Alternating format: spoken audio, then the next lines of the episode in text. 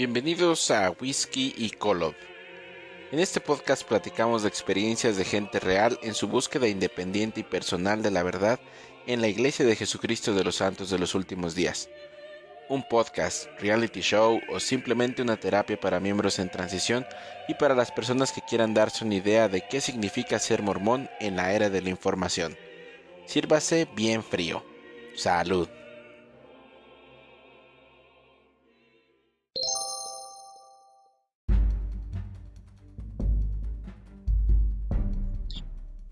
¿Cómo estás, Javier? Muy bien, ¿y tú? ¿Qué dices? También. También aquí hoy me empezó a dar flojera y, ya me, me fui a dormir a mi cuarto, según yo. Bueno, no tanto, más bien, este, eh, eh, estoy como, como que estuve muy ocupado en el día y ya me dio flojera y mejor me vine a grabar acá en la cama y puse el ventilador y por lo regular tengo aquí whisky con coca, pero hoy Hoy tengo limonada con chía que quedó de, la comida. Y algo más fit, algo más sano. Sí, sí, ya es mucha, mucha Coca-Cola en la pandemia. hoy, no me ha tocado. Ya, ya sé. ¿Tú qué tal? ¿Cómo estás? Muy bien, gracias. Igual batallando un poquito con el calor de Guadalajara. no estás acostumbrado de de Pachuca para acá?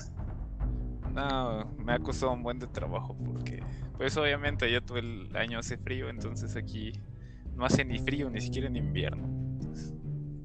termino sudando. Sí. Eh, eh, ¿Ha, tenido estas últimas dos semanas algo raro? Eh, digo, no sé, ¿hace cuánto tiempo que, estás acá? Ya no, ya no te había preguntado. Y ya tiene un año, llegué en enero del año pasado. Ah, ok.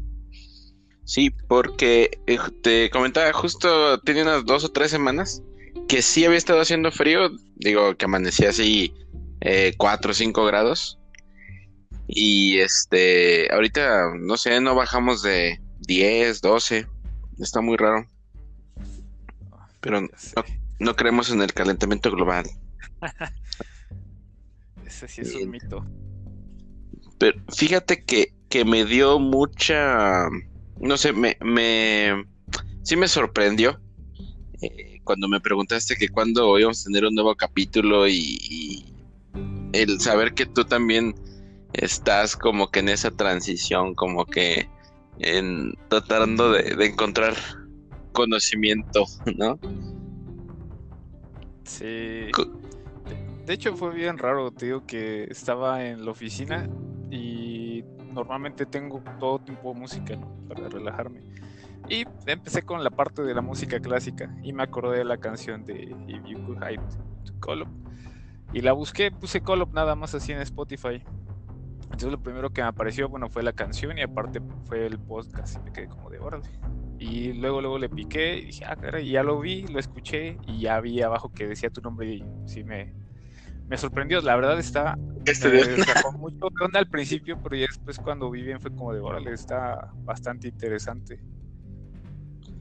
Lo que están diciendo. Sí, le comentaba, eh, si escuchaste el, episodio de Omar de la semana, ¿fue esta semana o la pasada? Creo fue esta semana, que le comentaba a él que eh, sí, yo no tenía ya como que ganas de, de continuar, este, pero empecé a recibir algunos mensajes y pues sí, quizá el más importante, el, tuyo, ¿no?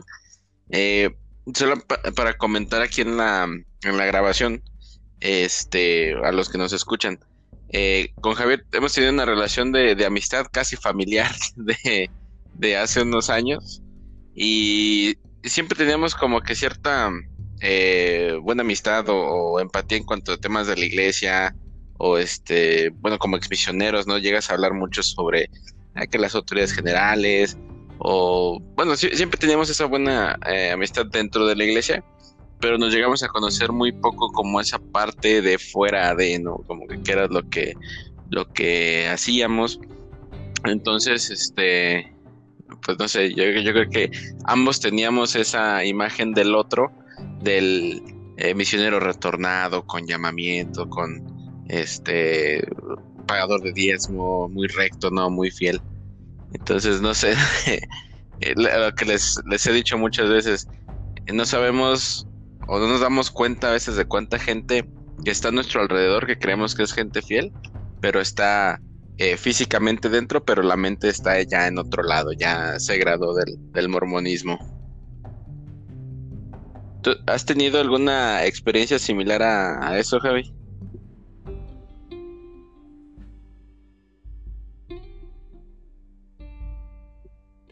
Creo, que estás en, en mute o en otra ventana. Ah, creo que sabía. ¿Me escuchas? Sí, sí, sí, ya te escucho. Ah, ok.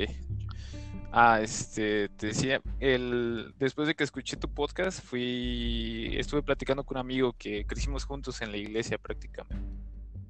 Y él también ya se alejó desde hace bastante tiempo. Entonces le comenté y me dijo, no, sí lo voy a escuchar y todo. Y empezamos a platicar un poquito de qué era lo que estaba haciendo, de cómo fue como ese proceso que él tuvo también. Entonces hay como que algunas similitudes sobre todo porque pues, nuestro barrio era como ultra conservador en muchas cosas. Nuestros obispos siempre eran muy estrictos, muy así, esto es pecado. Es más, no sé si te acuerdas, yo patinaba, me gustaba mucho patinar en patineta. Y uno de mis obispos así definitivamente me dijo, no, no, no, es que si te vas, si patinas en la misión, te vas a romper un brazo. Si agarras una patineta en la misión, eh, te va a pasar algo malo, no vas a tener éxito, porque es algo malo. Mm. de ese tipo. Entonces ya fue hasta que ya como que nos salimos del barrio, nos salimos, cada quien se fue para a estudiar o a trabajar, que como que ya no teníamos como ese yugo de, no, es que mi obispo me dijo esto, no, es que mi obispo me dijo el otro. Entonces como que ahí fue cuando uno ya como que empieza a tener realmente un criterio. Y era lo que él me decía, cuando yo me fui ya no estaba ni con mis papás, ni con mis hermanos, sus hermanas en ese caso. Entonces como que él ya se independizó completamente de todo y pues, fue como él, digamos, ya se salió completamente. Y yo hasta que me vine a Guadalajara, porque pues allá eh, asistía todavía a veces al barrio, no te voy a decir que era muy constante, pero hasta que ya me vine aquí fue como que ya, cuando se, me separé casi casi por completo. Y, y entonces tú ya traías más o menos como que no sé, algunas dudas o algunas cuestiones antes de venirte a Guadalajara o, eso es este algo reciente? No, yo creo que ya era desde antes.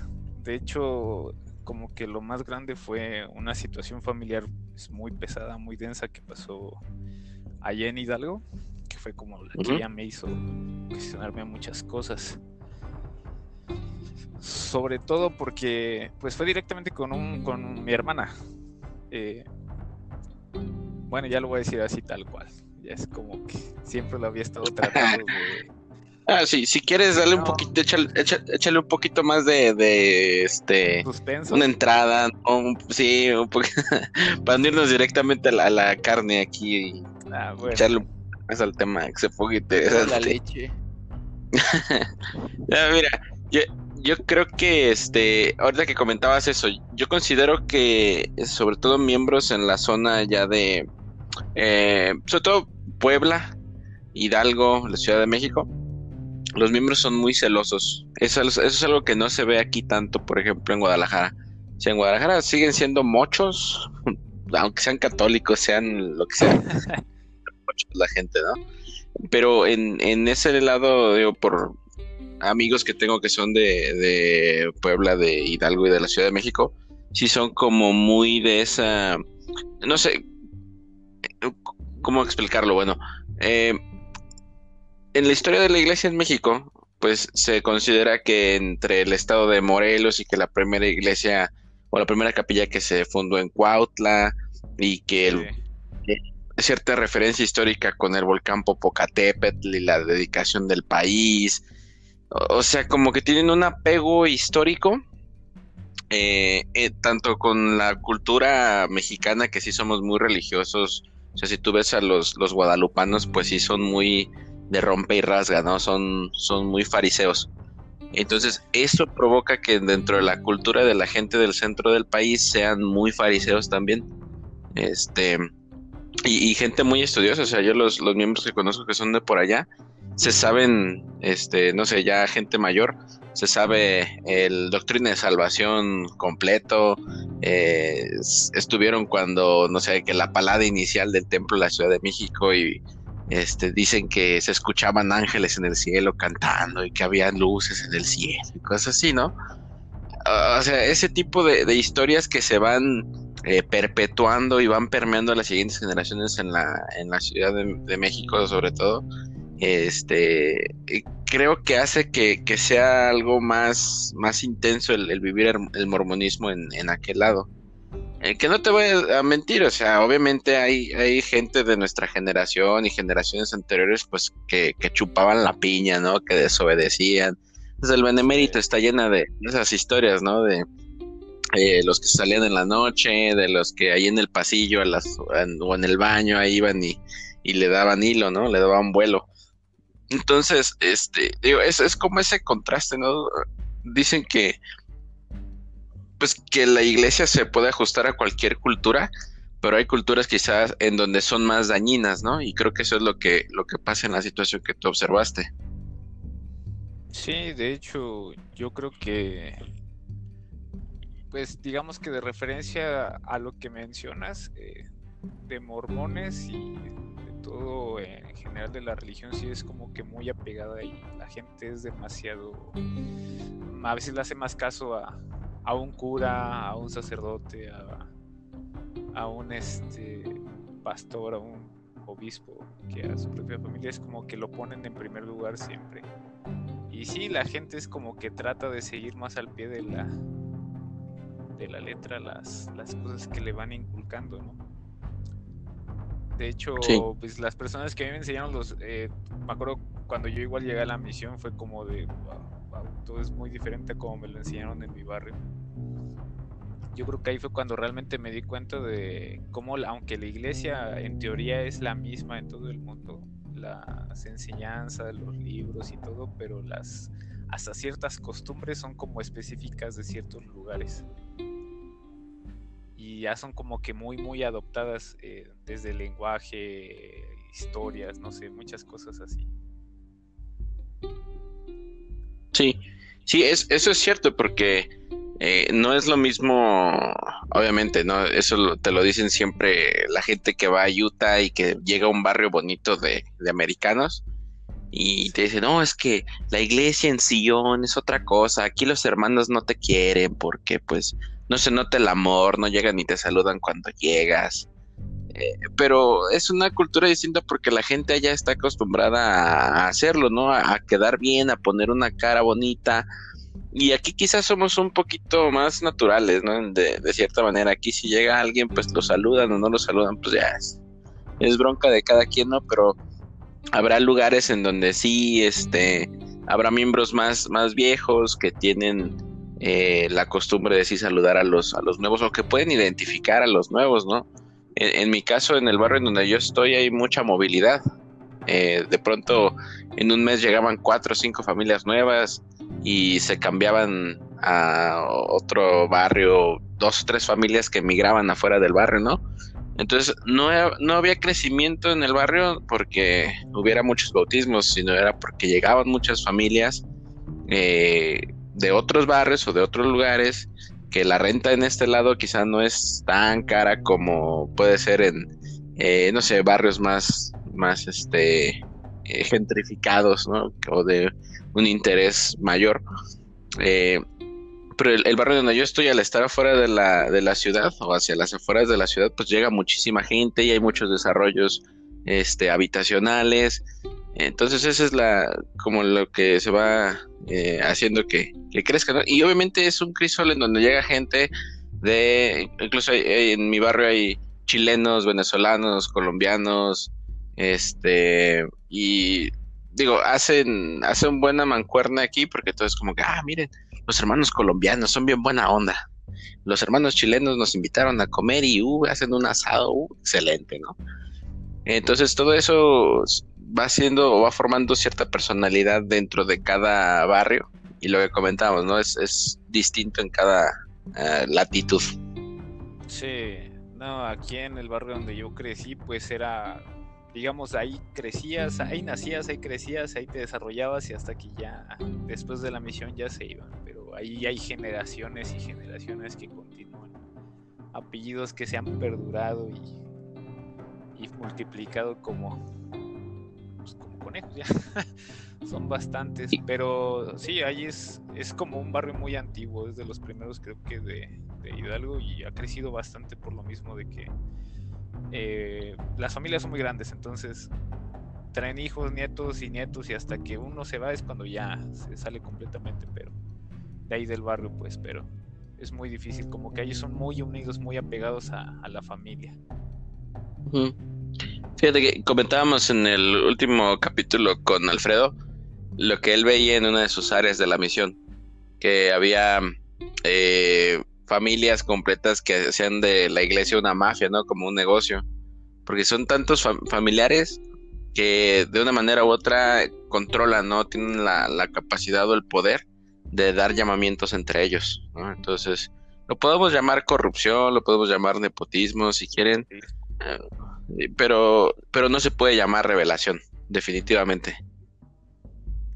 Ah, es como bien raro de que la esposa del obispo tenga los mejores llamamientos, eh, los mejores amigos del obispo, sean secretarios, sea el consejero.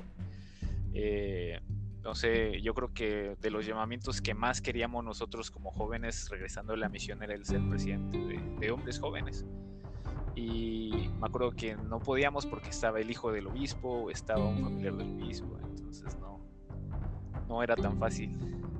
Y luego aparte, eh, en mi caso, como no le caía también por ciertas acciones que tuve antes, fue como ya me mandó casi casi hasta lo más bajo regresando de la misión. Yo me sentía así como bien preparado, bien chido, ¿no? Yo para regresar y enseñarles todo lo que aprendí ya y nada. No me dejaron. Por algo fue. Vamos a mandar a la guardería. Casi, casi como maestro de la primaria me mandaron allá. Pero sí. se ve mucho y es así como bien exagerado. O, no sé, me tocó igual en la, en la presidencia esta ver que es ahí sí era como unos hermanos que pues yo no soy quien para juzgar, he tenido errores, pero pues ellos están en una posición de liderazgo tan grande, pero por ser amigos del otro presidente de misión o de cierta persona muy influyente y en algo también, pues dentro de la iglesia era como que ahí ya no se podía, eh, ya no podías, digamos, como aspirar a ciertos llamamientos, por más digno, por más fiel que fueras. Sí. Me, me, llama la atención eso que dices de aspirar a, los, a los llamamientos. ¿Crees que eso es algo como que culturalmente tenemos que, que aspiramos a, tener algún liderazgo o algún llamamiento que valga más que otro? Pues yo creo que sí. Sería mentiroso, un hipócrita si dijera que no. Porque pues no es lo mismo como, no sé, en el caso de los hombres, de nosotros, como estar ahí en el eh, no sé, a mí siempre me gustó, por ejemplo, ser líder misional, presidente de hombres jóvenes, que sí lo fue con el tiempo, pero fue como bien, bien esporádico.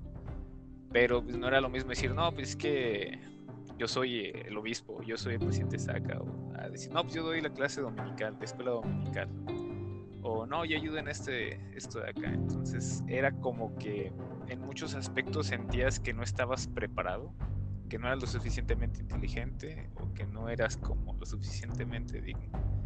Pero sí, obviamente yo creo que todos era como, sí, quiero llegar hasta este, hasta este llamamiento. No sé cómo lo voy a hacer, pero quiero hacerlo. Sí. Y, y te, y bueno, obviamente como cuando vienes de la misión, ¿no? Tienes este cierta visibilidad a medida que vas creciendo y este dices, ah, pues primero vas a ser eh, líder de distrito, después quizá líder de zona, eh, ¿no? Entonces, eh, tienes esa misma escuela una vez que vas a la misión y cuando llegas a tu casa, pues no esperas que te manden como, no sé, este primer consejero del obispado directamente, ¿no? Pero sabes que quizá puedes empezar, como dices, en, nombres jóvenes. De hecho, cuando yo regresé de la misión, fui segundo consejero de, hombres jóvenes. Eh, después estuve ah, Sí, algo también en, hombres jóvenes, después fui eh, secretario de registros, después estuve, cuando volvimos a, Michoacán, estuve en el distrito, incluso fui, este, ahora que lo, que lo recuerdo, eh, parte de lo que se considera como el sumo consejo, que es ser consejero de distrito como tal.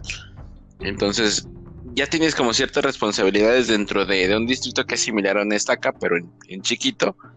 Y cuando volvemos acá para Guadalajara fui líder misional y al, final mi último eh, llamamiento fue como primer consejero en el obispado. Entonces, pues obviamente vas llevando esa escalerita y dices, voy a triunfar, ¿no? O sea, yo estoy seguro que de aquí a un par de años si no estoy en sumo consejo, estoy en, en la presidencia de estaca o algo, ¿no? Y eso mismo hace que tú como que te, ahora sí que levantes la, barra y digas, pues tengo que echarle ganas, tengo que, que este, seguir magnificando mi llamamiento, tengo que ser fiel, tengo que pagar mis diezmos, tengo que servir, tengo que tener esa visibilidad para que vean que yo sí puedo hacerlo, ¿no? Que soy mejor que quizá alguien más que, que quiere el puesto. No se habla de eso, pero obviamente todos por dentro sí queremos un llamamiento importante en donde eh, a la hora de las conferencias destacan nos toque levantarnos, ¿no? Y que todos levanten la mano para apoyarnos. Sí, sí, sí.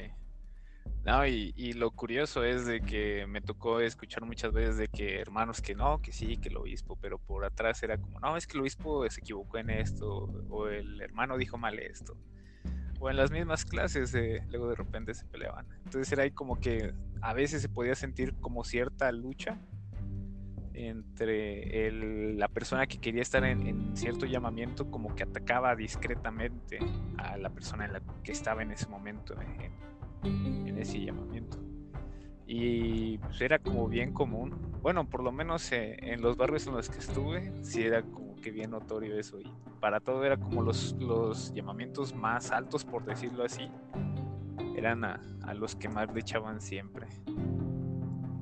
Sí. Y, hay ocasiones, eh, digo, esto me di yo cuenta después cuando estuve acá en el obispado. Sabía yo de miembros que ya no querían su, su llamamiento. O sea, que ya no tenían la, la, capacidad o el tiempo o lo que fuera, ¿no? Que ya no estaban cómodos quizá y lo comentábamos en la reunión de obispado y en algunas ocasiones, eh, bueno, pues yo traía ese, ese tema a la mesa, ¿no?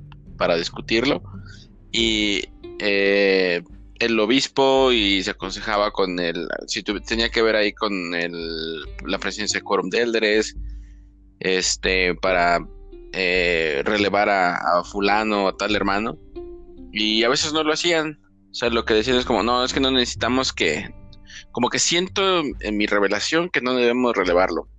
Quizá necesita apoyo. Vamos a ponerle a un hermano que le apoye en sus tareas. Porque no entiendan que lo que no tiene es el tiempo, no tiene este, la posibilidad por cuestiones de trabajo, por una u otra cosa, quiere ser relevado tal hermano. No, es que no lo podemos relevar así porque él quiere. Pues obviamente no están haciendo su, su, cumpliendo con su llamamiento de la manera adecuada porque lo están haciendo de mala gana. Si lo hacen, ¿no? En muchas ocasiones, pues sabemos que se va la gente, se inactiva y tiene el llamamiento ahí y lo deja, ¿no? Porque es más importante quizá el asunto que tiene, si es algo familiar, o si es algo de trabajo, o si sale mucho, pide su relevo, no se le da, pues desaparece, ¿no? Creo que es, es la otra cara de la moneda. Sí, de hecho, yo creo que yo fui de esos que ya después desapareció. Cuando estaba estudiando, eh, mi barrio está como, bueno, de donde crecí es como una hora y media de, Pachuca. Entonces, luego de repente tenía mucha tarea y ya los fines de semana de plano no podía regresar y pues, era como de, no, pues no puedo. Y ya le avisaba a alguien que me echara la mano con la clase o cuando era presidente de hombres jóvenes que, pues, que me ayudara igual ahí con ellos, con algunas actividades. Sobre todo se me hizo algo ilógico en el tiempo en el que digamos estuve más dispuesto, con más tiempo, con más posibilidades, no se me llamó. Y cuando ya de plano estaba completamente atiborrado entre tareas, entre preocupaciones de la casa y demás, fue cuando ya ahora sí me pusieron ahí, pero ya no pude estar al 100 entonces, pues, lo que opté fue como de, bueno, voy a cambiarme de barrio, voy a estar acá. Pero pues igual fue lo mismo, fue como que bien complicado. De hecho, cuando hice mi cambio de la cédula, mi obispo se enojó conmigo. Me dijo así como de, pues, ¿por qué te fuiste? Si estábamos bien acá, que te necesitamos, que eres un miembro importante aquí del barrio y todo eso. Pero no puedo, o sea, no puedo estar al 100% si quisiera tendría que desatender la parte de mi escuela y realmente ya no estaba dispuesto a hacerlo. Y fue ahí como algo donde decía de plano se molestaron un poquito y sí, fue como una algo que hasta cierto punto me seguían recalcando a veces cuando llego a hablar con ellos. Porque creo que a veces también parte de los líderes no aprende a, perdonar, ¿no? O sea, siente que si quizá te llegaste a confesar por algo alguna vez eh, y no se olvidan de eso, siempre te lo están remarcando como si tú tuvieras alguna deuda o algo, algo que pagarles todavía, ¿no? Sí, de hecho ellos no practican eso del arrepentimiento tal cual de que el Señor olvida. Eh, así etiquetan como el, el que hizo esto, el que hizo aquello, el que no quiso, no sé. Nada más matas un perro y ya te llaman mataperros. E, en sí, entonces, ¿cuál fue la, la primera, eh, pues sí, la primera impresión que a, ti te hizo pensar que, eh, o te hizo comenzar a investigar nuevamente la iglesia y, llegar a, diferentes conclusiones? Lo que te hizo comenzar a, a perder tu testimonio o, o este, ¿qué comenzaste a descubrir? ¿Qué, pasos empezaste a, revisar? Pues en sí, yo creo que tiene muy poquito. Así que ya me puse a investigar como que un poquito, eh, ya más a fondo. Pero empezó desde casi, casi pues, como dos años después de que regresé de la misión. Eh, mi hermana se conoció a un a un ex misionero de, Tijuana y pues empezaron allá a platicar por internet y todo, ¿no? Entonces el cuate este vino, se casaron, o sea, fue como que mi hermana para esto ya tenía una niña, mi sobrina. Entonces, pues fue como que toda la, la novedad de que no, que este, ya se va a poder casar, se va a sellar y, ya por fin eh, van a poder estar en el templo y todo muy feliz, ¿no? Yo creo que fue donde realmente yo más dije, no, pues el Señor realmente sí contesta las oraciones porque en ese entonces estábamos pasando por una situación difícil, tanto económica, y pues, eh, mi hermana tenía problemas igual por lo de, más que nada económicos, porque pues, eh, como madre soltera mantener un niño pues, es complicado, mis papás igual, mi mamá está pasando por un periodo de salud un poco complicado. Entonces, pues ya como que nosotros lo veíamos como una respuesta a nuestras oraciones y ayunos que habíamos hecho por mucho tiempo.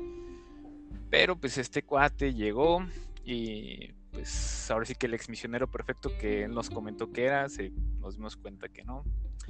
Y llegó un punto en el que hubo como que un cierto maltrato físico hacia mi hermana. Entonces ya ahí fue cuando realmente toda la familia, que casi nadie somos miembros, nada más éramos mi hermana, mi mamá y yo es como que ahí sí nos sacamos de onda. Y el tipo este se huyó.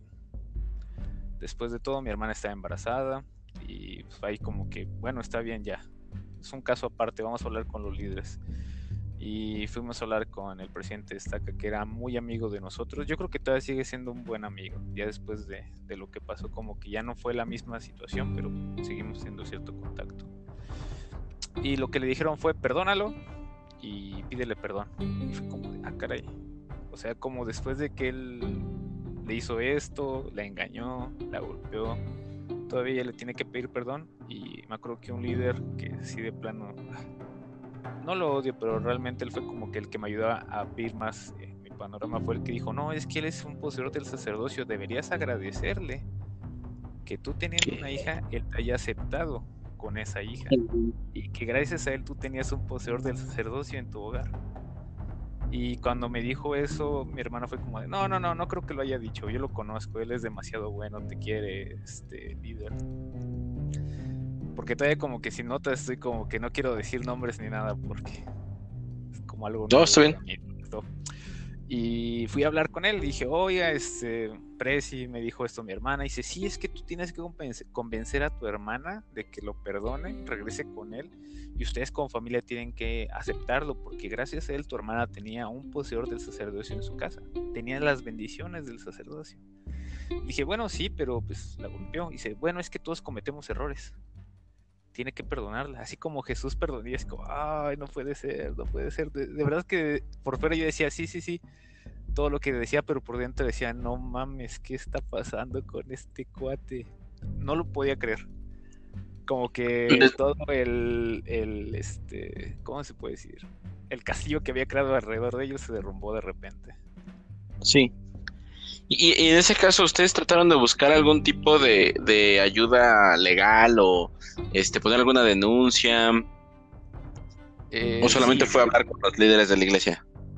No, de hecho en primera instancia fue hablar con los líderes y por un tiempo sí mi hermana como que estaba renuente, decía, no, igual y sí lo perdonan quién sabe qué.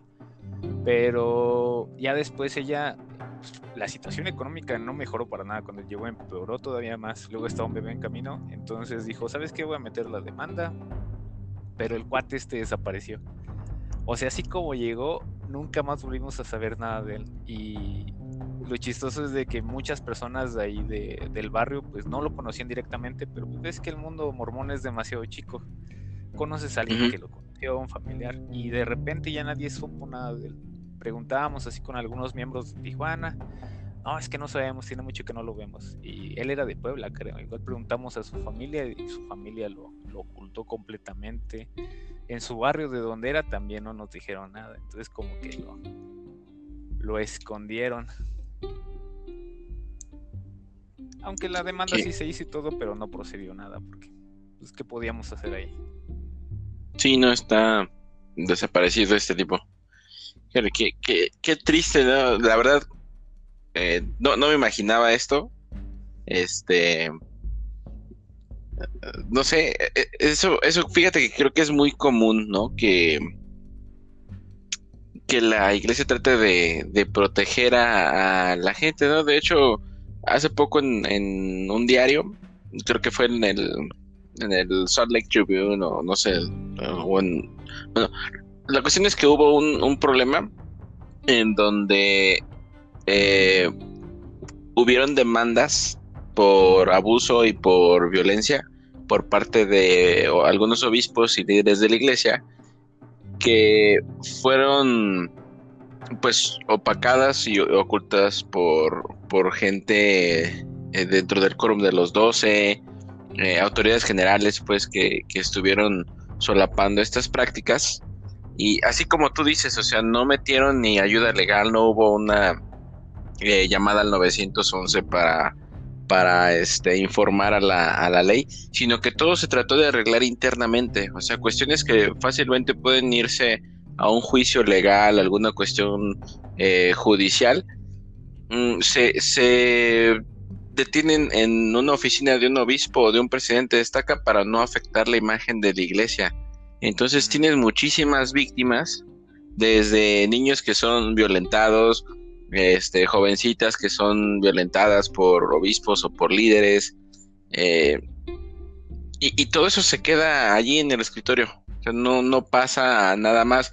Los papás también al tener su, eh, pues esa, esa ceguera, ¿no? Ante el liderazgo, ante decir, este, pues mi líder sabe mejor que yo las cosas, pues voy a hacerle caso, ¿no? Y llegan a pasar esas situaciones en las que hay maltrato, abuso, acoso, violencia, y pues obviamente este, no llega a las instancias necesarias para que se haga justicia eso es muy triste y, qué mal que, también suceda en, nuestra cultura.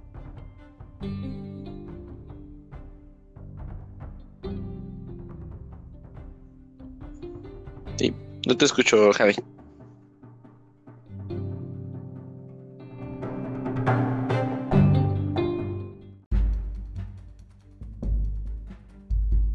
Sucede en nuestra cultura que eh, se solapen ese tipo de, abusos y se escondan por las autoridades cuando deben llegar a las instancias gubernamentales para que se haga justicia, ¿no? Ahora tienes el problema económico, tienes a, un sobrino, eh, tienes a tu hermana violentada, eh, y además la etiqueta que debe de llevar por parte de los miembros del, del, barrio de la estaca, ¿no? También ese estigma que se le tiene a la, a la mujer. Sí, de hecho ya después de eso ya definitivamente se, alejó de la iglesia. Y pues como que yo al principio todavía no lo entendía completamente, ¿no? Como que de alguna manera dije, bueno, es uno en un millón. Le pasó, le tocó una mala suerte. Y pues te das cuenta que realmente como que no es la única. De repente cuando ves un caso así y te toca a ti, empieza a llegarte como más información de que, oye, ¿sabes qué? A esta hermana le pasó algo similar. Oye, ¿te acuerdas de esta chava que se inactivó hace muchos años? Y que sí, ah, es que ella le pasó algo similar. Entonces por eso se inactivó, pero te le hicieron creer como que no, pues ella perdió su testimonio, ella ya no creía mucho en la iglesia. Como que tratan de, como tú dijiste, de ocultarlo, de, de que no salga de la oficina, que se quede ahí todo y que no se vuelva a hablar del tema nunca más. De hecho, ahorita que estabas mencionando lo de del journal, eh, hoy estaba viendo un video donde mencionaban de lo del cambio del, del video del templo, de las sesiones que se hizo porque el director de este video fue un abusador. Creo que abusó de un niño hace muchos años. Entonces, cuando salió toda la luz, fue cuando de volada quitaron el video y como ya no tuvieron tiempo, según eh, lo que vi, lo que leí, eh, se tuvo que hacer como que rápido una transición entre el video a una presentación rápida como de PowerPoint. Pero todo esto para tratar de, de decir, bueno, es que no, no tenemos relación o de ocultarlo todo completamente, como de desblindarse de, de este señor. Sí, la, última versión que yo vi, eh, hace 10 meses más o menos, es en donde están, en donde ya ahora habla un poquito más la, la mujer, ¿no? Donde ya no es como el, este, Eva escucha a Adán mientras Adán escucha al Señor y cosas así, sino que ya no está como que tan, tan sumisa, ¿no? No recuerdo exactamente las líneas, pero sí es un poquito más, más liberal, ¿no? La, última versión. No sé si sea específicamente esa, sí escuché que, había habido estos, estos cambios, pero fíjate que así como tú dices que eh, empiezas a conocer de casos que es de lo quizá más común de lo que queremos aceptar. Eh, a mí también me ha tocado ver, conocer de muchísimos casos cercanos y en los que hay, por ejemplo, una pareja de dos exmisioneros, ¿no? O sea, pareja hombre y, mujer, se casan, eh, pero porque sirvieron juntos o, algo así, terminaron la misión y se casaron a los seis meses y tienen un bebé, ¿no? Algo así súper fugaz.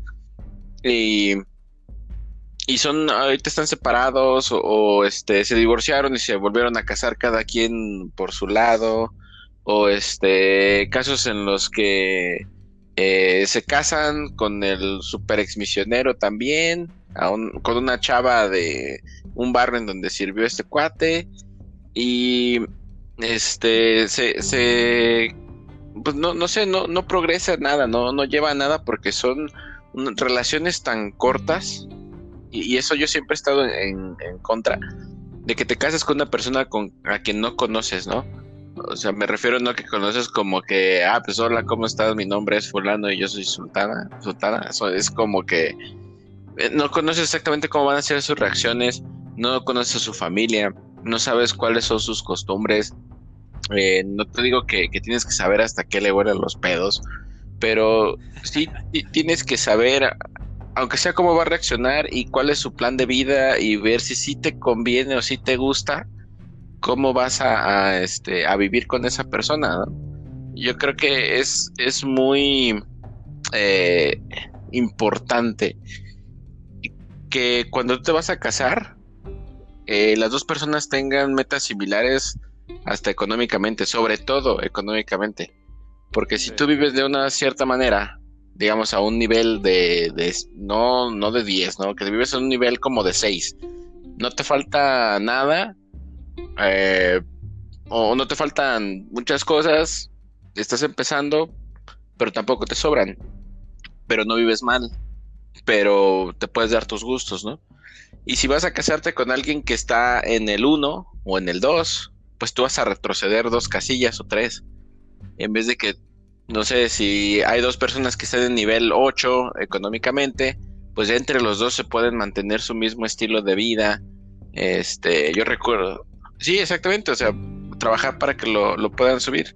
Y eso no, no pasa en, la iglesia, ¿no? no se habla sobre esa cuestión económica, sobre dónde van a vivir, sobre este si tienes un coche, si tienes una educación, ¿no? Es como, ya terminó la misión. Exactamente.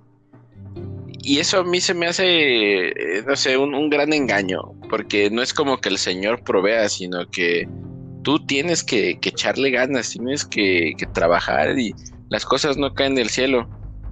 O sea, eh, ¿qué, ¿qué diferencia va a tener una persona que es miembro de la iglesia, sea ex misionero o no, que se casa con alguien que no conoce bien, a alguien fuera de la iglesia que se casa con alguien que no conoce bien? No hay, no hay diferencia quizá un poquito que, ah, que tengo buenos principios, que me educaron para ser una madre ejemplar o un padre ejemplar, poseedor de sacerdocio.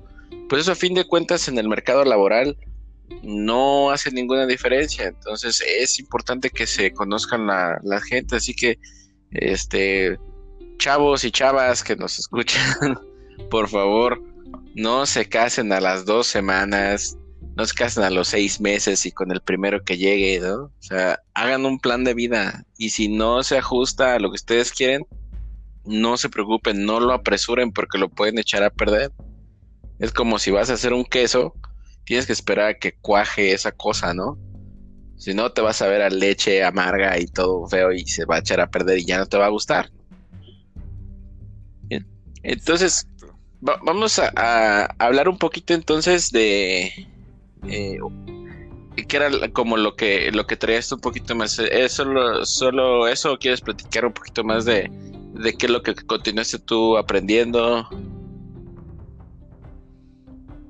Yo creo que nada más para continuar con eso, ya cerrar casi casi, es de lo que mencionabas. Yo creo que muchas veces por la presión que muchos se, se quieren casar a, a los dos meses de llegar o o que como que su primera meta no sea encontrar una universidad o encontrar un trabajo, sino sea encontrar una esposa. Y no sé, yo desde que regresé me acuerdo que todos los mensajes de los HAS, todas las conferencias, todo, todo, todo gira en torno al matrimonio. Y casi, casi en de que tienes que prepararte para un matrimonio, ni siquiera tienes que prepararte para proveer ese matrimonio, sino que tienes que prepararte para casarte. Ya casándote, el Señor proveerá.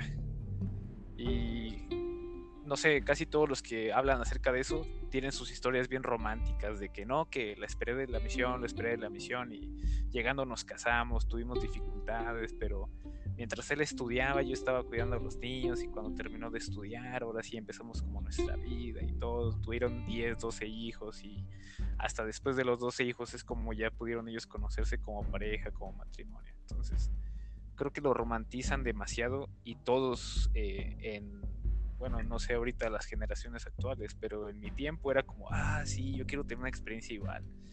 Voy a esperarlo, voy a esperarla. Y al final nuestra historia va a ser igual porque creemos en Dios y Dios proveerá. Y de repente, pues tómala, te topas con pared y ves que sí Dios provee, pero a los que están preparados. Entonces sería como no, no caigan ante la presión de un matrimonio y de ningún líder. Sí, de, hecho, fíjate que una de mis escrituras favoritas de Doctrina y Convenios es esa de, que si estás preparados no temeréis. Y eso yo lo ponía siempre por delante de, cualquier cosa, ¿no? Eh, de hecho, antes de, de, casarme con varios obispos que platicamos, pues era como de. Llegábamos al sacramental porque éramos de barrios distintos con mi esposa. Eh, entonces llegamos a ver al obispo y ¿qué? ¿Ya les hacemos cita al templo? Y yo como de que no, espérese. O sea, no, no estamos apresurando. Sí queremos, pero o sea, no vamos a, echar a perder algo y empezar desde cero. Y, y, creo que eso es lo que dices tú, ¿no? Se romantiza mucho el comenzar desde cero y el decir, miren todo lo que hemos hecho. Cuando es de muchísima ayuda, que empieces ya con algo adelantado, que tengas por lo menos un depa ya rentado, eh, que tengas, no sé, que ya hayas comprado tu, tu refri, ¿no? O lo que sea, hasta la cama, ¿no? Que ya la, tengas, este... sí, o sea, que ya seas tú independiente, porque creo que es más difícil cuando sales de casa de tus papás a, a casarte, ¿no? y cuando tú ya eres un poquito más independiente, que ya estudias fuera de tu casa, o este, que no estás fuera de, de la ciudad donde son tus padres, eso te ayuda mucho a madurar tanto tus emociones como a tener una perspectiva distinta del dinero y cómo se ganan las cosas. Pero si tú estás saliendo de casa de tus papás y, y tienes nada más un empleo, pero nunca pagaste un recibo de luz, no sabes lo que es pagar este el agua o como quién, quién surte el gas, ¿no? O sea, ese tipo de cuestiones son cosas que aprendes tú, por así que aguamazos, ¿no? Cuando ya vives solo. Y eso te da la suficiente madurez para que dices, ah, ok, ya se va a mudar mi, mi esposa conmigo, mi novia o lo que sea. Es mucho más sencillo y más llevadero. Y eso también ayuda mucho a que madure el matrimonio, porque a veces eh, tanto hombres como mujeres tienen una expectativa cuando se casan y quieren que todo sea como en su casa donde ya todo está arreglado. Pero pues te va a tocar hacer de comer, te va a tocar lavar las toallas o los pantalones y eso no lo haces en tu casa, bebé, ¿no? Entonces tienes que poner esa, e, eso en, la balanza y, pensarlo antes de tomar la decisión. Sí, sí, sí, es, complicado y luego no sé, allá o aquí, sigo pensando que estoy en Hidalgo pero allá en Hidalgo es bien común de que se casan, regresando a la misión, y se van a vivir a casa de los suegros, o se la llevan a vivir a su casa. Horrible. Entonces es como de, ah, está chida tu independencia en tu mismo cuarto, pero viviendo ahí con, con tus papás. No sé, la verdad, me acuerdo que siempre me decían, no, pues que tus papás tienen dinero, pues este, ellos ya que tienen ahí una casa o algo, así como, pues sí, pero no quiero casarme, ¿no? Bueno, sí quiero casarme, pero no, no quiero vivir con mis papás, que qué incómodo, qué vergüenza, la neta, o sea, hay personas que sí por necesidad o por X, pero yo por lo menos sí, la verdad, nunca, nunca estuvo en mis planes. Y muchos de mis amigos lo hicieron, que los respeto, los quiero, pero la verdad sí se me hizo algo como que bien chafa. Y, llegar con, no sé, tu esposa, ¿no? A la noche de bodas o, eh, no sé, a tu cuarto con tus pósters ahí de tus bandas, ¿no? De My Chemical Romance, eh, los calcetines, ¿no? Tu cuarto huele adolescente, a sudor, a oh, tenis sucios. Qué romántico. Ya sé. Bueno. Eso es. Ok. en sí, entonces, eh, Javi, para, para este continuar. Eh, eh, ¿en qué momento tú ya empiezas como a, cuestionar no solamente como el, liderazgo? ¿Tú has estado aprendiendo algunas cuestiones de, este, no sé, doctrina, historia de la iglesia, este, alguna otra, otra cuestión? ¿O solamente crees que lo, lo importante en que tú hayas perdido tu testimonio es estas experiencias familiares que has tenido? No, ese fue el detonador. Pero yo creo que empecé a estudiar desde que entré, bueno, no sé si te acuerdas cuando te conocí, estaba estudiando mecatrónica. Ajá. Bueno, cambié de carrera al final, a mitad de carrera. Entonces, eh, estuve en. soy diseñador industrial eh, y todos, todos los diseñadores o la mayoría tiene una cualidad bien interesante, que o son marihuanos o conocen a un marihuano. Y todos ellos al momento de que están en su viaje, la teología y la política son los temas que más dominan.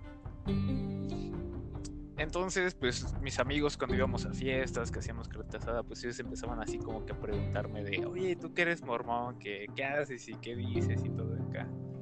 Y pues yo les compartía, ¿no? Casi como que poquito de lo que, lo que para su estado podían entender, según yo.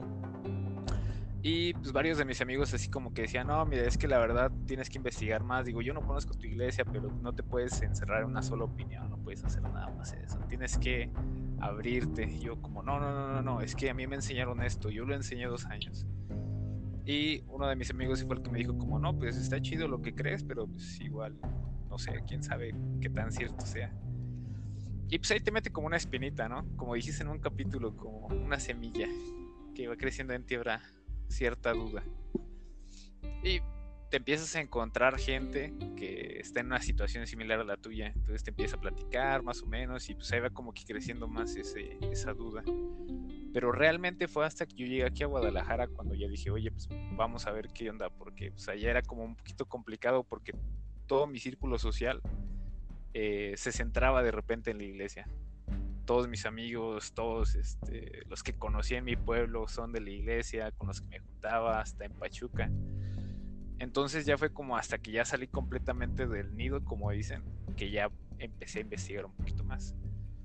eh, empecé a ver algunos videos, algunas, este, eh, más que nada los de pesquisas mormonas, que al principio era como para refutarlo, ¿no? Y decía, no, no, no, este cuate está mal, por esto, por esto y el otro.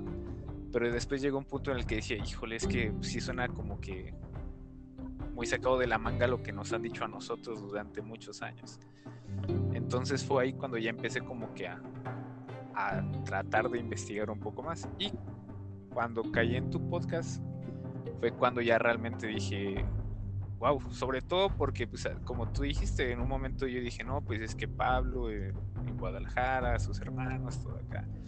Entonces ahí fue cuando ya que yo quise investigar un poco más. Y en estos días, la verdad me he metido durísimo, como ahorita apenas me subieron a, a mi oficina, pues ahí tengo, eh, es lo que escucho prácticamente, es como la manera en la que me, me entretengo en esas obras.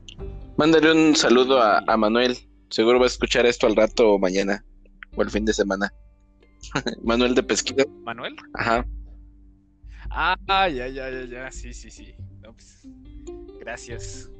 Es, es, demasiado interesante lo que dice y sobre todo me, me impacta la manera en la que puede, pues te da las cosas bien digeridas y te dice las cosas tal cual son. No, te dice, no, pues es que primero la leche y después la carne. No, ahí sí te dice, es esto por esto y esto. Entonces, muy buenos videos. Los recomiendo mucho. Si tienen chance, véanlos. Pesquisas mormones. Sí, fíjate que yo ahí lo, lo comencé a escuchar un poquito ya después que, que estaba, ahora sí, con un pie afuera.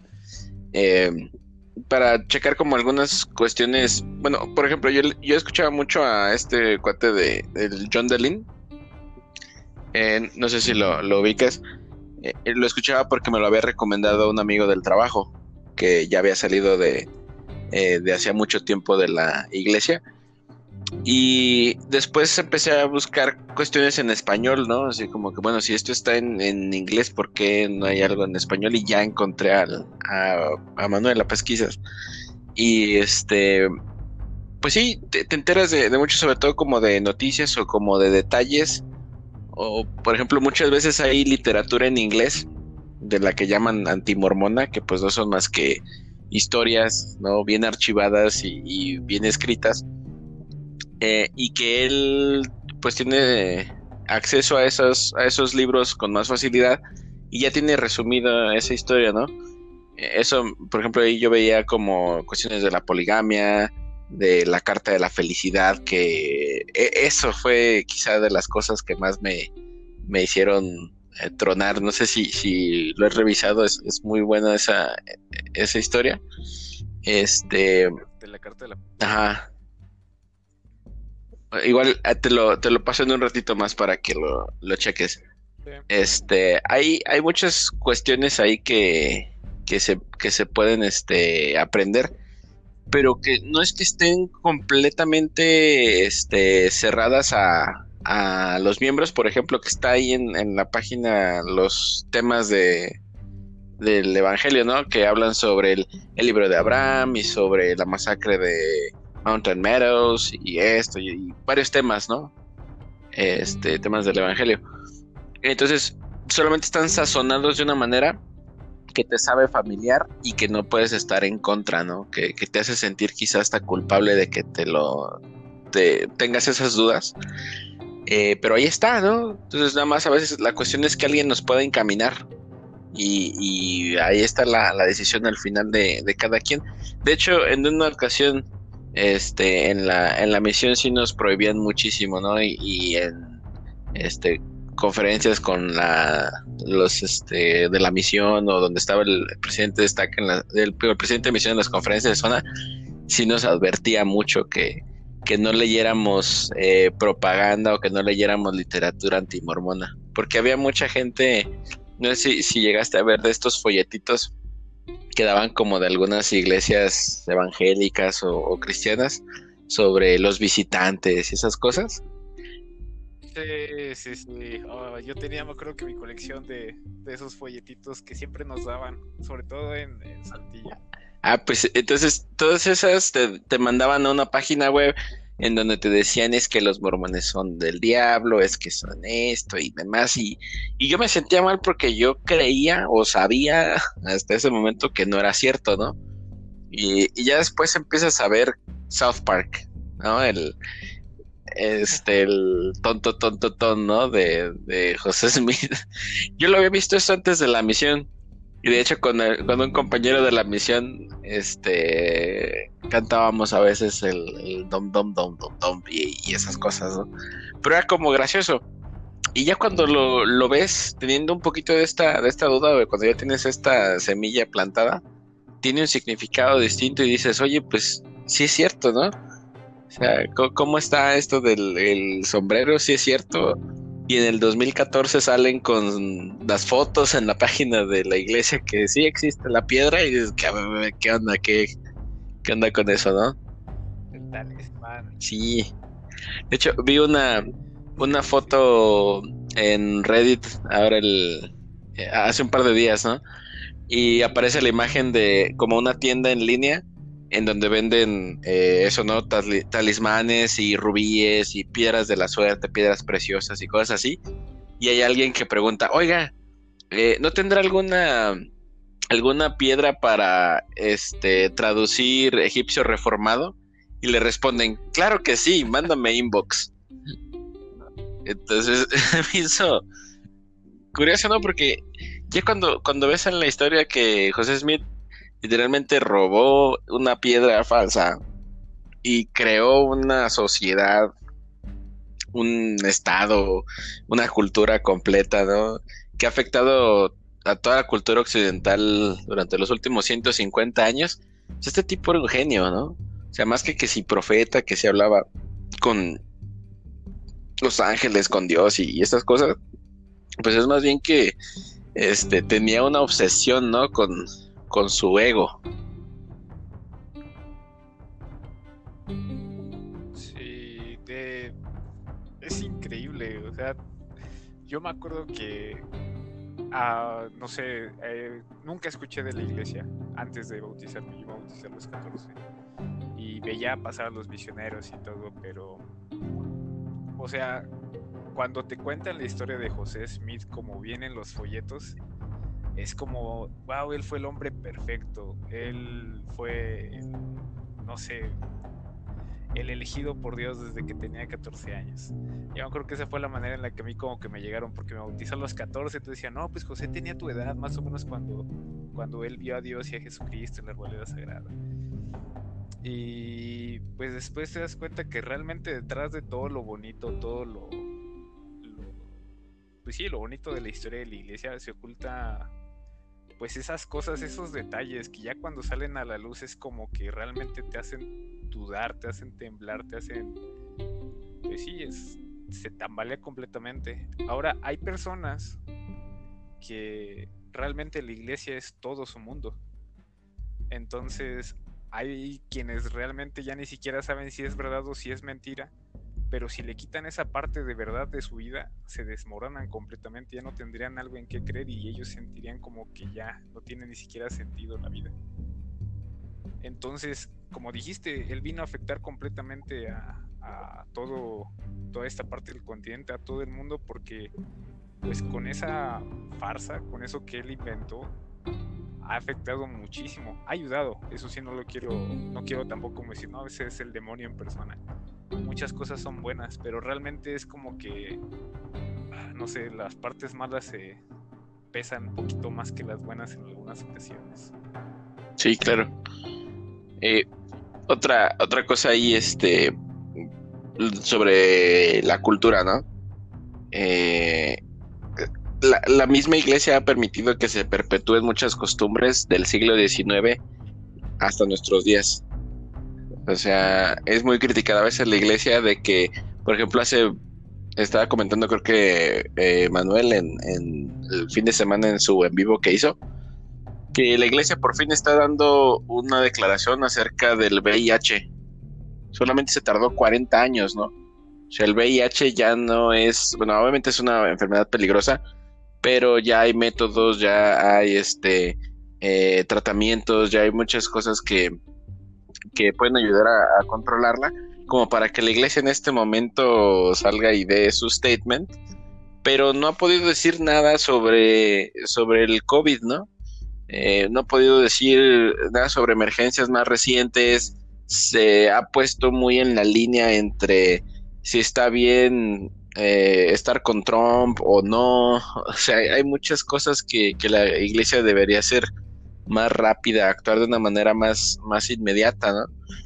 Por ejemplo, yo recuerdo que cuando empezó la, la pandemia, sí, vamos a mandar este cuántas toneladas de, de equipo médico y se iba para Asia, pero no sueltan ni un centavo para la gente, ni siquiera en el mismo Estados Unidos para regalarles, eh, no sé, mascarillas, o los mismos obispos, los líderes de las estacas no dicen que se pongan las mascarillas porque se ha vuelto algo político y los miembros de la iglesia, sobre todo en Utah, son muy trompistas, ¿no? Entonces es ese conflicto de interés entre si soy miembro de la iglesia o soy miembro de la iglesia de Trump, ¿no? E, es esa dicotomía. Y yo he platicado con, con amigos en Estados Unidos y los latinos están completamente alejados de todo lo que tenga que ver con Trump, inclusive sus propios barrios y hay otros que se creen ya tan blancos y tan miembros de la iglesia que son trompistas y son los que siguen activos en la iglesia y los demás se están alejando poco a poco. Porque sí se creó una división muy marcada entre los mormones blancos americanos y el resto. ¿no? Entonces, eh, digo, eso también afecta mucho a la, la imagen de la iglesia, tanto así que no sé si te diste cuenta, pero cuando el presidente Nelson creo que tuiteó eh, una felicitación o mandaron una carta pues, felicitando a, Joe Biden cuando ya este había ganado la elección y había gente que literalmente estaba rompiendo sus recomendaciones y subiendo la foto y que ya no iba a pertenecer a la iglesia por una cuestión política, hazme el favor, ¿no? Entonces, esta es una, digo, son cuestiones que se han perpetuado desde el tiempo de José, porque José Smith también era una persona muy política. Brigham Young también, ¿no? Desde que llegó y se quiso sentir el dueño del territorio de Utah. Este, y digo, siempre. Fue gobernador de Utah. Sí, desde el, desde el principio, desde que fue territorio, él, fue el, profeta, el gobernador y, tesorero y, todo, ¿no? Entonces, entonces, este digo, ya hasta el tiempo de Wilford Woodruff, en donde quitan esta cuestión de la poligamia, pues para poder ser un estado de Estados Unidos. Si no hubieran seguido perteneciendo a ahí entre un territorio mexicano y, americano, hay algo no raro, una nación independiente, un Vaticano, quizá les hubiera convenido, ¿no? De cierta manera. Pero, pero no, o sea, tuvieron que, hacer esas correcciones. recordemos que la poligamia, pues no fue una mandamiento de, Dios, ¿no? Que les dijo, dejen de hacer esas cochinadas, sino que fue un requerimiento de, de, Estados Unidos. El Congreso no les iba a permitir adherirse a la Unión a menos que terminaran con sus tonterías. Sí, y, lo curioso o lo chistoso de todo es de que la revelación sea justamente cuando ya Estados Unidos les pide eso. Y creo, no he leído muy a fondo ya toda la historia, pero quiero pensar que todas las revelaciones que se dieron en cuanto a reformas muy grandes dentro de la iglesia fue cuando ya realmente había una presión social demasiado fuerte que ya de plano no pudieron contra. Dijeron, bueno, el Señor ya me reveló por fin que así como ustedes dijeron se tiene que hacer. Y lo de la poligamia, yo creo que ese es como un punto bien tabú que fue durante muchos años, pero ah, digo, hay muchas cosas que de repente lees y dices, es neta. No sé, como que todavía hay, hay ciertas cosas que no puedo creer todavía que, hayan estado tan a la vista y tú uno se ciega muchas veces por eso. Sí. Ahora de lo de la política, estaba viendo hasta que un senador no había dicho que Donald Trump era como el capitán Morón y que él era la persona más recta, algo así. Sí, lo, fue en un, en un meeting y este que era el senador de Arizona, miembro de la iglesia y republicano y todo lo que quieras. Eh, entonces, para presentar a Donald Trump en el, en el estrado, él les dijo, si ustedes son miembros de la iglesia como yo, este es nuestro capitán Moroni. Y de ahí se agarraron. O sea, ¿a qué punto llegó? Que el 6 de enero, cuando toman el Capitolio, estos republicanos en sus protestas, eh, va alguien vestido de capitán Moroni. O sea, se lo, se lo creyeron tanto y fue tanto el, boom. O sea, dicen, o decía Gordon B. Hinckley que no hay tal cosa como la mala publicidad hacia la iglesia, ¿no? O sea, como que mientras estén hablando de la iglesia está bien, pero ahora en la época de la información, en la era de la información, pues es más publicidad mala que se le está dando y la gente ya no se está tomando la iglesia en serio, ya es una broma, ya es una, este, no sé, estamos ya en el mismo nivel que los de la cienciología, ¿no? O sea que es algo inventado, es como si nosotros creyéramos en, los Anunnakis, en, cosas este, pues, fantásticas de cierta manera, ¿no? O sea, ¿qué tan fantástico puede ser que justamente el 23 de septiembre, que es cuando el registro dice que llega eh, Moroni a mostrarle las planchas y que está él desenterrando este el registro, pues es la fecha en la que utilizan eh, pues, los paganos, ¿no? La gente que hace ciertos rituales, como el, creo que es el eh, solsticio de otoño, sí, equinoccio, no sé, bueno, e, es, es, la fecha en la que, en la que según ellos los espíritus llegan, ¿no?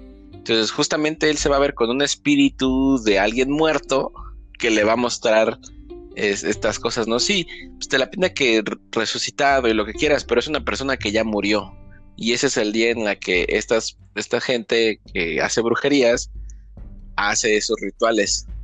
Entonces ya tiene ahí como que algo como para que te pongas a, a, cuestionarte un poco, ¿no? O sea, son detalles, pero en el diablo, el diablo se esconde en esos detalles.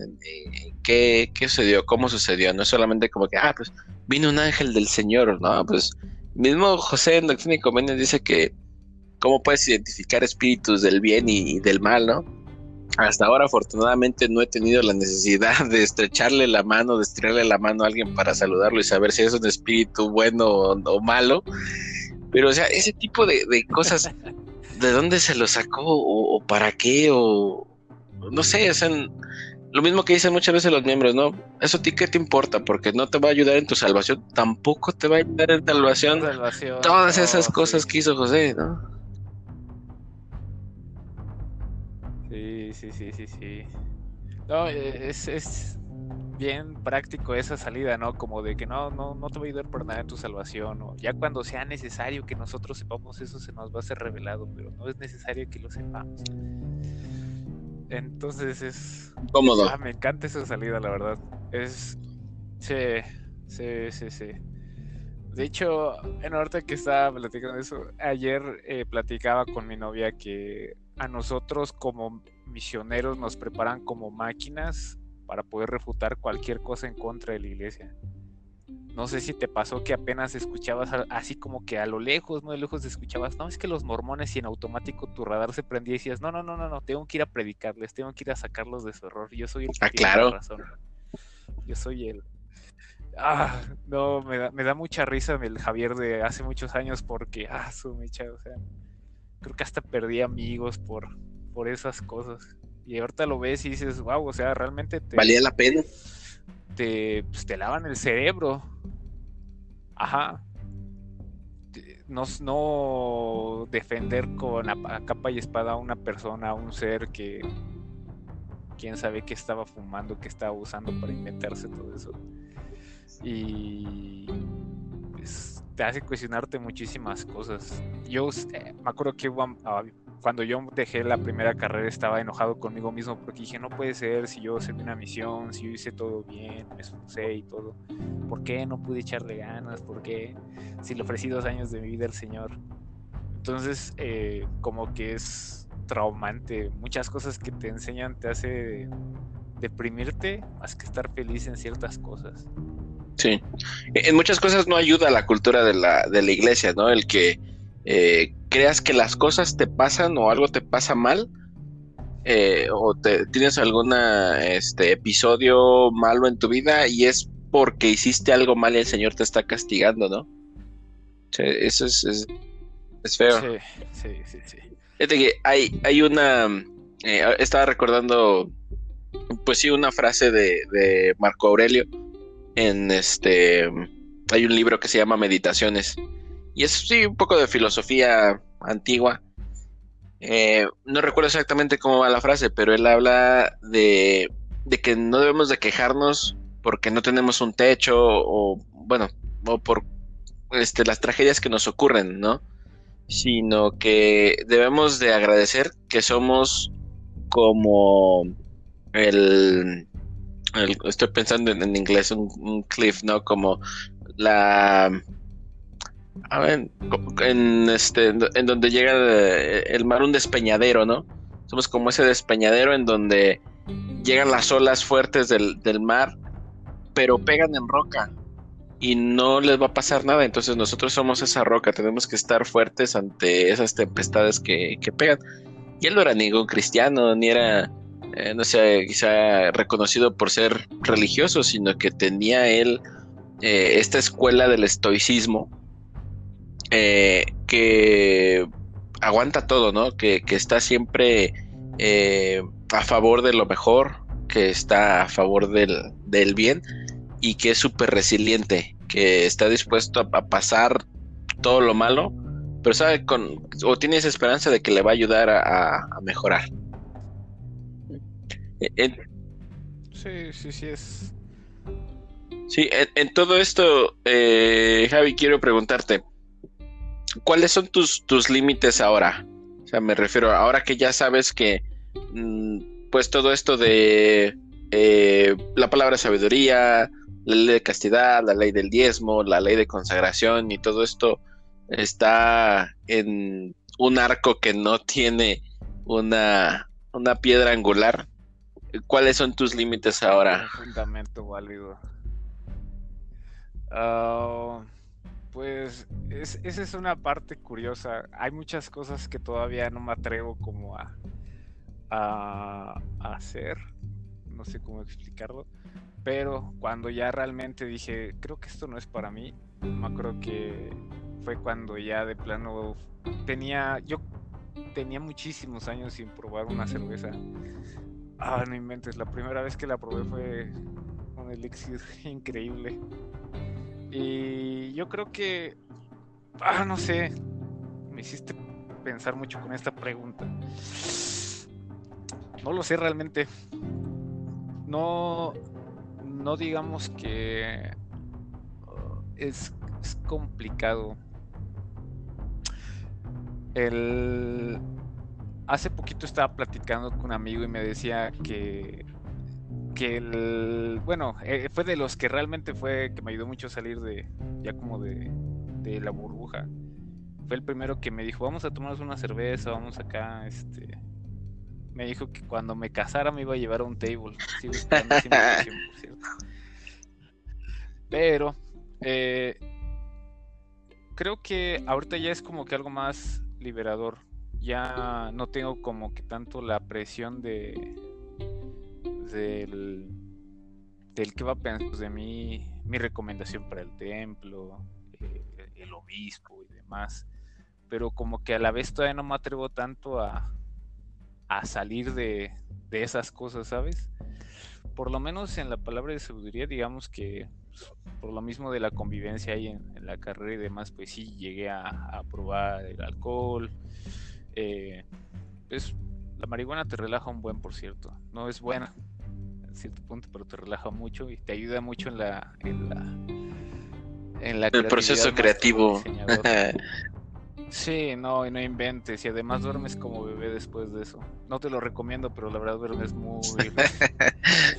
Entonces creo que ahorita realmente digamos que no te podría decir que, que no tengo límites, pero como que a la vez todavía ciertas cosillas ahí me, me tienen un poco, sobre todo con mi familia porque abiertamente pues mi familia no sabe que ya no voy a la iglesia. ¿Tu familia? O sea, estoy... curiosamente. ¿Tu familia te refieres a, tu mamá solamente que es la única activa o como más gente?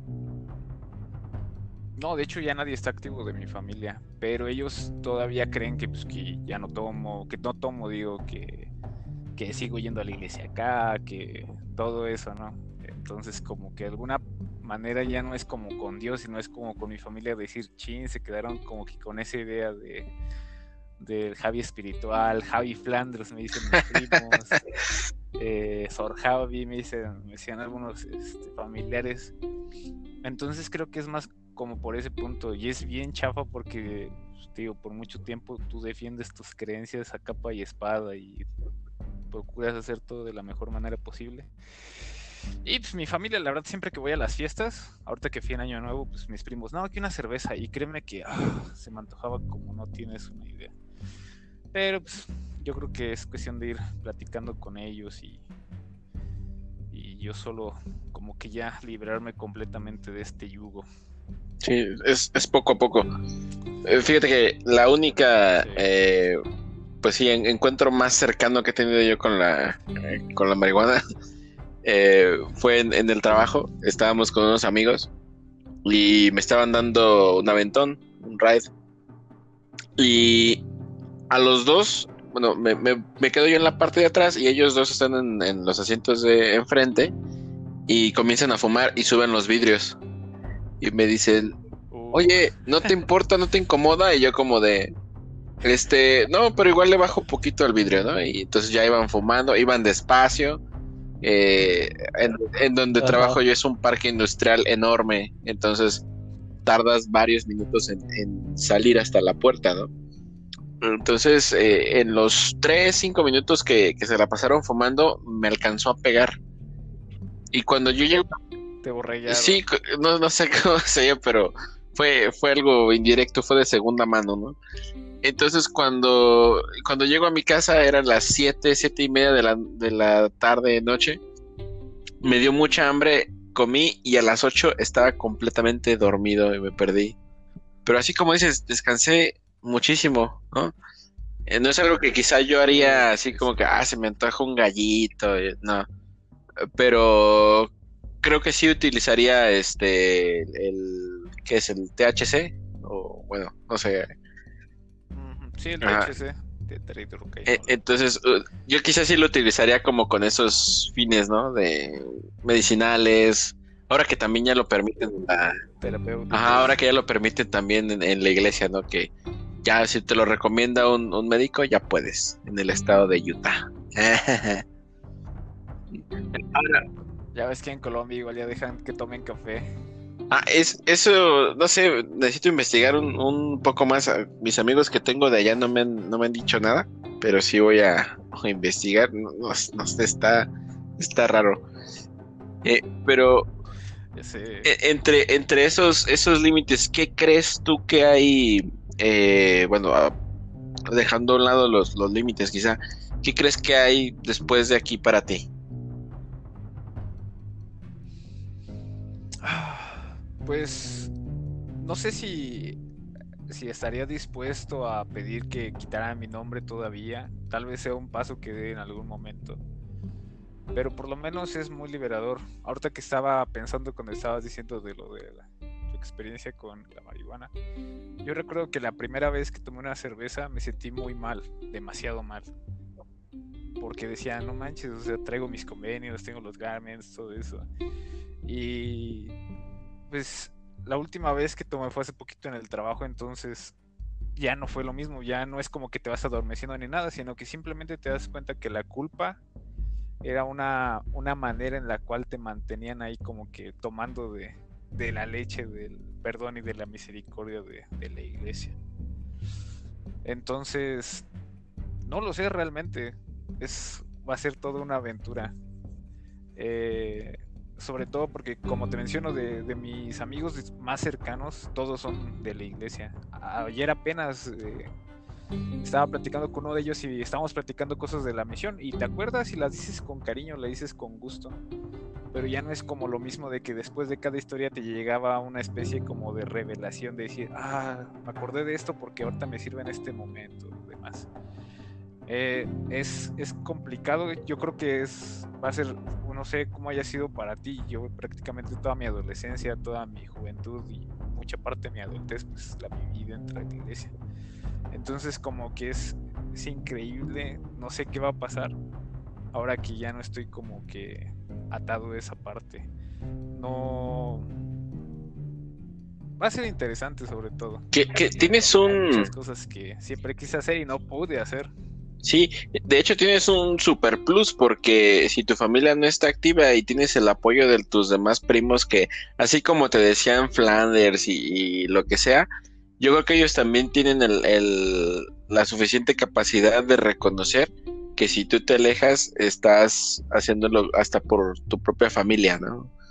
O sea que mm, quizá ellos no entiendan el hecho de, no sé, de la importancia que tenían las escrituras para ti o la palabra de sabiduría, porque no lo vivieron directamente. Eh, pero ellos pueden entender que estás volviendo al, redil de cierta manera, ¿no? Que eres una persona igual a, a ellos, que siempre lo fuiste, que solamente tuviste una etapa, ¿no? como la adolescencia de los niños emo que nos tocó, no sé. cierto, cierto. Pero a mí me tocó del otro lado pateando. Ah, oh, qué mal. Mal por ti. Pero será scat, ah, ¿qué quieres que haga? Está bien. Bueno, eh, e, estaba eh, pensando en, en, este discurso, bueno, había platicado antes de, esta transmisión o de, esta grabación con, Javier eh, sobre ese discurso de Elder Ballard en donde cita a Pedro, ¿no? Que dice, si te dejo o si dejo la iglesia, ¿a dónde iré? Y pues literalmente puedes ir a cualquier lado, ¿no? hoy vi un TikTok de, de justamente con ese... Eh, eh, pues esa frase, ¿no? Esa parte del discurso del, del, Ballard, en donde dice eh, eso, ¿no? Que si salgo de aquí, eh, ¿a, dónde, ¿a dónde iré? Y dice exactamente eso, literalmente a donde quieras, y hay videos ahí de la gente en el bosque, en Tomorrowland, en, un concierto, con tu familia. Y, son cuestiones aspiracionales también, ¿no? O sea, una vez que uno sale de la iglesia, la vida no es tristeza y eso me gustaría que quedara muy claro, o sea, no te sientes condenado, no te sientes vacío una vez que sales de la iglesia, no es que te quiten algo, sino que estás obteniendo algo al fin de cuentas, tu libertad, o, no sé, es como si hubieras y como si hubieras tenido tu mente y, tu alma secuestrada durante ese tiempo mediante la culpa que, que tú comentabas, ¿no? Y, y a partir de, ahí en adelante tienes todo el mundo eh, a, tus posibilidades. Sí, es salir de la Matrix prácticamente. así es. es, ahorita estaba releyendo y sí es cierto, o sea, como que te hacen pensar que fuera de la iglesia no hay nada bueno cuando realmente eh, hay personas increíbles que no son miembros de la iglesia, hay lugares a los que en teoría no podrías ir porque son malos, porque atraen a, los malos espíritus, malos pensamientos o demás, pero yo creo que sí, la culpa es un arma bien poderosa que utilizan para mantenerte ahí y como que ah, atraparte mucho. Ah, no sé, es, es increíble ya cuando sales darte cuenta que no, es que hiciste mal, tienes que arrepentirte para que te podamos regresar tus derechos de la iglesia, de ser miembro y demás. Y muchas personas que realmente vivían atadas a la culpa y que siguen atadas a la culpa, que es lo más triste todavía. Sí, sí, y, eso, o sea, al final los convenios es eso, que, que, tú te puedas comprometer y que sientas culpa y que sientas que estás haciendo algo malo. Yo creo que si no tomáramos en cuenta eso, sería mucho más fácil tanto pertenecer a la iglesia como... Porque ¿qué te queda si no tienes convenios en la iglesia? Un club social. O sea, donde tú vas y compartes experiencias. A mí me parece muy buena esta idea de, de los domingos de ayuno y testimonio donde tú puedes comentar cómo, este, hasta cómo te fue en la semana, y este brindar apoyo a, los demás al, escucharte y al que tú puedas eh, platicar con la tribu, ¿no? Y, tener esta, esta comunicación de, ida y vuelta me parece muy, muy bueno. Pero esta cuestión de, de generar una cámara de eco en la, en la capilla en donde solamente se está hablando de que estas cinco cosas, ¿no? Eh, Dios, Sí, Dios, el profeta actual, José Smith, el libro de Mormón y la restauración. Y wow, hermano, excelente su testimonio, ¿no? Qué, qué, fuerte es usted, ¿no? Eso, eso no hace bien. pero si tú te, tienes un grupo similar en donde no tienes un, un, tema de religión y estés conviviendo con la demás gente, eso, es, eso crea sociedad y eso es lo que hace falta en nuestro mundo actual, ¿no?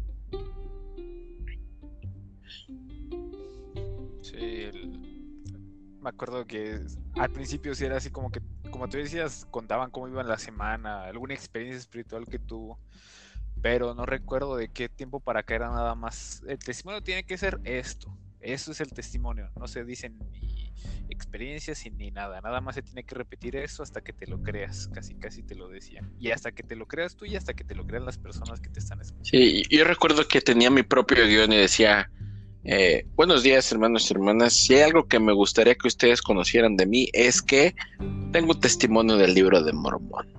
Y, parecía un vendedor, yo, ¿no? Al, final, creo que eso este, impactaba a, la gente, Porque eso vas, vas haciéndote mañoso, ¿no? Vas, vas teniendo este tipo de, de este, eh, maneras de engañar cuando te estás engañando a ti mismo o no sabes que, que este que tú estás engañando a, los demás, porque vives bajo esa misma mentira, bajo esa misma Matrix. Bien, Javi. Pues me, me ha dado mucho gusto platicar contigo después de, de tanto tiempo, un par de años que, que no nos veíamos. Qué bueno que, que coincidimos ahora. Y la verdad me gustaría invitarte una chela el, día que, que, haya oportunidad y vamos a, a platicar. Este, no sé si quieres agregar algo más, ya estamos un poquito arriba del tiempo, pero, pero está bien, la hemos pasado bien en esta plática. Sí, no inventes, ya tiene bastante tiempo que no, platicábamos. De hecho, creo que es la primera vez, así que platicamos ya. Sí, más, más de 15 minutos. Normalmente era. Sí, sí, sí. No sé, recuerdo, creo que la última vez fue Fuimos al cine, ¿no? Fuimos a ver la de Avengers. Sí. sí, sí, cierto. Y pues no, la verdad me, da mucho gusto curiosamente encontrarte de esta manera y claro que sí cuando cuando tú me digas y cuando se pueda porque sí ya ya que nos abran las, las cervecerías eh, bueno en el Oxxo creo que siempre hay unas promociones muy buenas de que Vamos. Se puede, se puede. Que, se haga. Pero sí, sí, sí. Bien, pues. Acepto. Y gracias, Javi. Pues otra vez, eh, invitarles a, cada uno de ustedes que, hermanos y hermanas, pecadores, pecadoras, que este, pues compartan este, este capítulo, los demás capítulos. Estamos teniendo oh, un fin de mes bastante productivo. Tenemos tres capítulos durante lo que va de la semana. Este, y yo creo que va a haber más gente que se va a comenzar a, a este, unir a este, pues lo que ha comenzado como un proyecto, una terapia, eh, una manera de desahogarnos. Eh, lo comentábamos desde el primer capítulo con, con, mis hermanos. No estamos tratando de hacer una cacería de brujas ni hablar mal de la, de la iglesia, solamente ser un foro y eh, dejar esto como, como testimonio de qué es lo que hemos descubierto. Y como esa, esa evidencia, eh, no se olviden de pues, darle like ahí a la página de Whisky Colo en, Facebook, dejar algún mensaje, algún comentario. Y este, pues sí, cualquier cosa allí, estamos a la, a la orden. Muchas gracias nuevamente, Javi. No, gracias a ti por el espacio. Muchas gracias por, por este desahogo tan grande que nos has ayudado a dar. Sin problema, pues levantamos la, la copita. Aquí todavía me queda algo de, de, de limonada. Salud.